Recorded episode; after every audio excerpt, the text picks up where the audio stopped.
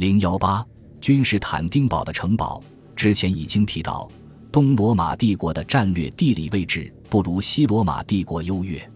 但是有一个巨大的例外，它的首都君士坦丁堡的地理位置极其有利，而这座城市本身就建在一个海角上，该海角位于三面是海的博斯普鲁斯海峡地区，这是非常具有防御能力的。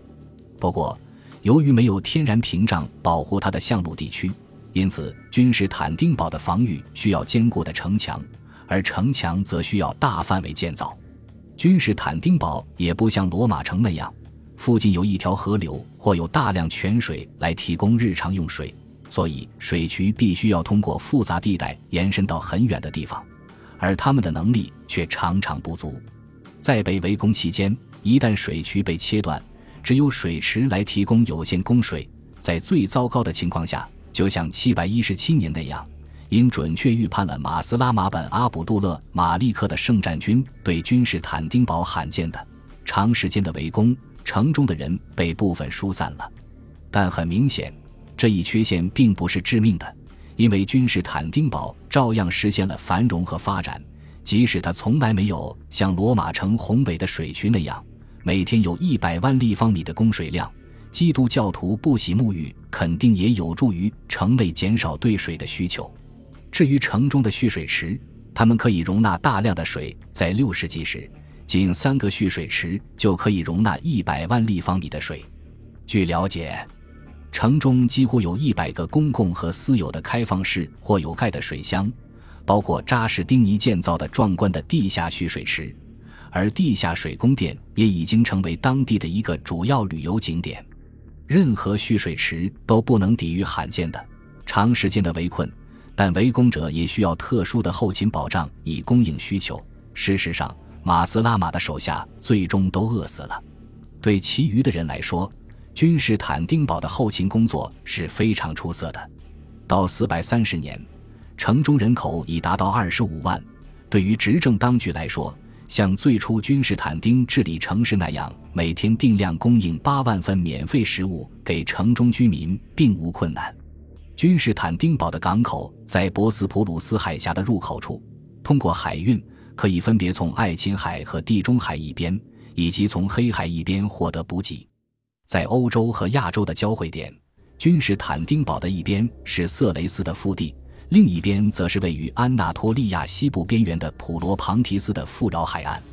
博斯普鲁斯海峡最窄处只有七百米，位于坎迪利和阿西洋之间，距离色雷斯海岸大约八英里的地方。不过，直到现代桥梁建成，人们才能更容易地通过安纳托利亚的悬崖，跨过低洼海岸，到达博斯普鲁斯海峡的西面入口，而在那里。毗连的克里索多斯和卡尔西登与君士坦丁堡在仅隔一英里的水域两边隔海相望，狭窄的海峡也为君士坦丁堡提供了另一项馈赠：可以季节性的捕获大量金枪鱼和跟随马鲛鱼在黑海迁徙洄游的深海鱼类，以及其他当地的鱼类，包括充足的鲟鱼。这使得鱼子酱成为当地的一种常见食物。这是君士坦丁堡与罗马相比，其渔业资源丰富而且非常便宜。为了使城中居民在围困中饿死，敌人不得不控制驻色雷斯，切断陆地上通往君士坦丁堡的牲畜和粮食供应。这种策略，阿瓦尔人用过好几次。更持久的一次是在奥斯曼帝国占领君士坦丁堡之前，由布勒加尔人围攻该城时所使用的。但想从欧洲腹地孤立这座城市是不可能的，除非安纳托利亚海岸也被控制，因为食物和牲畜都能借助单人滑艇那样小的船只经由此处输送至君士坦丁堡。在六百二十六年，当阿瓦尔人和他们的斯拉夫臣民占据了色雷斯的时候，马尔马拉海朝向亚洲一侧的海岸控制权曾短暂落入波斯人手中。在六百七十四至六百七十八年，阿拉伯远征军和七百一十七年最猛烈的一波阿拉伯攻势后，色雷斯的大部分土地被相继占领。但直到君士坦丁堡被奥斯曼帝国最后征服之前，它只是被来自安纳托利亚一侧布什地入侵所威胁，而从未被彻底占领。即使色雷斯和朝向亚洲部分的海岸都在敌人手中，就像六百二十六年遭遇的情况那样，即如果博斯普鲁斯海峡的交通被切断，君士坦丁堡至少仍然可以从爱琴海一侧得到补给。这一切都意味着君士坦丁堡不可能像此前的古代城池那样，在最猛烈的围攻中向敌人屈服投降，而是缩小为一个小城邦，但足以幸存。一二六十一年，君士坦丁堡复辟，但那时它不过是一个希腊王国的首都，两个腹地只能通过陆地力量维系。十一世纪晚期军事崩溃之前的大多数时候，君士坦丁堡都是一个掌控着爱琴海和地中海，并在黑海遥远的另一端也有着相当影响力的帝国首都。因此，拜占庭战略中的海事部分是最重要的。在这方面，它的自然地理优势对其产生了有利影响，这确实是君士坦丁堡的独特优势。各种原因既明显又隐晦，其中明显的有利条件包括金角湾，它是一个狭窄的水湾，大约四英里长，北岸的尖峰和君士坦丁堡的丘陵可为其避风。这是古代最美丽的自然港口，因为它终日风平浪静，而且入口没有滩涂。使得无向导的船只也可以在此航行。它最窄处只有二百四十米。从利奥三世统治时开始，在金角湾更宽的入口处，敌人的船只可以被一根漂浮在多个木桶上的铁链阻挡在外。木桶的一头固定在君士坦丁堡一侧的尤金塔上，而另一头则拴在远处的大塔，也就是现在的加拉塔上。塔上装有升高齿轮。在金角湾的海岸上。有登陆平台、码头、船台、船坞，还有供拜占庭海军、商船和当地渡船使用的滑道，并且马尔马拉海的海岸也避开了北方的疾风。沿着海岸建造的几个港口，使人们能够更直接地进入这座城市的中心地带，包括位于海角边缘布科利昂宫殿的登陆平台、皇宫和圣索菲亚大教堂，坐落在海角尽头，他们至今仍然矗立。魔鬼水流是这座城市不太明显的水文特征。黑海从其较大河流中吸纳的水要比地中海从它稀少的河流中吸纳的水多得多。然而，博斯普鲁斯海峡中的水流强度大不相同，水流速度最大可以达到四米每秒或八海里每小时，而四海里每小时是最常见的水流速度。单单这一点。就是任何古代舰队都很难或根本不可能直接登上突出并延伸至博斯普鲁斯海峡的卫城海岸。此外，由于黑海西纳河水流量大，其盐度又比地中海低，在渗透压的作用下，博斯普鲁斯海峡下面产生了一个地下水流。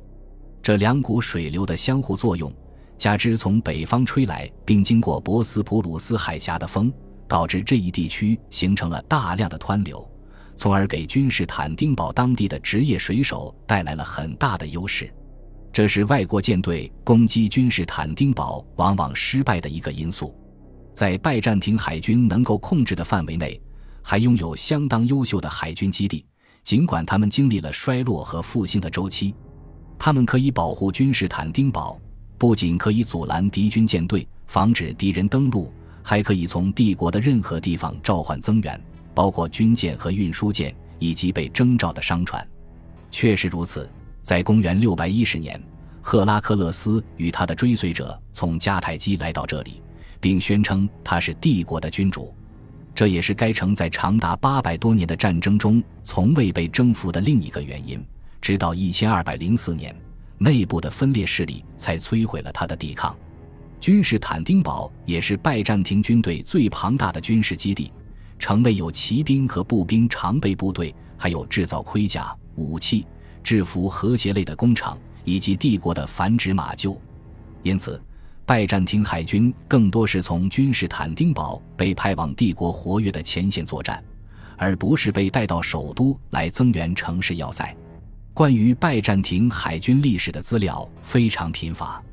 人们并不了解他招募水手和组织海军陆战队的方式，也不了解几个世纪以来他的船舶设计、舰队的管理、战术以及他的武器，包括希腊火。他确实很有用，但却名不副实。正如我们将在第十三章中探讨的那样。不过，即使是关于拜占庭海军行动和远征的碎片化信息，也足以说明所有问题了。君士坦丁堡作为政治中心和海军基地，当其处于良好状态时，如大多数时候那样，它能在最强的海军攻击中保持自身安全。正如在717年，阿拉伯军队动员了地中海东部所有海港的所有船只，在博斯普鲁斯海峡填满了军舰和运输舰。让这座城市如此安全的原因是在所有的天气条件下，金角湾都是风平浪静的。这令拜占庭海军的军舰和其他运输船只都相当安全，而与此同时，金角湾外部的海洋环境常常是复杂混乱的，这就保证了拜占庭船只具备良好的航海性能，船员也拥有出色的航海技能，同时也使敌方舰队的处境变得困难，特别是如果他们来自更温暖的陆地或更平静的水域。本集播放完毕。感谢您的收听，喜欢请订阅加关注，主页有更多精彩内容。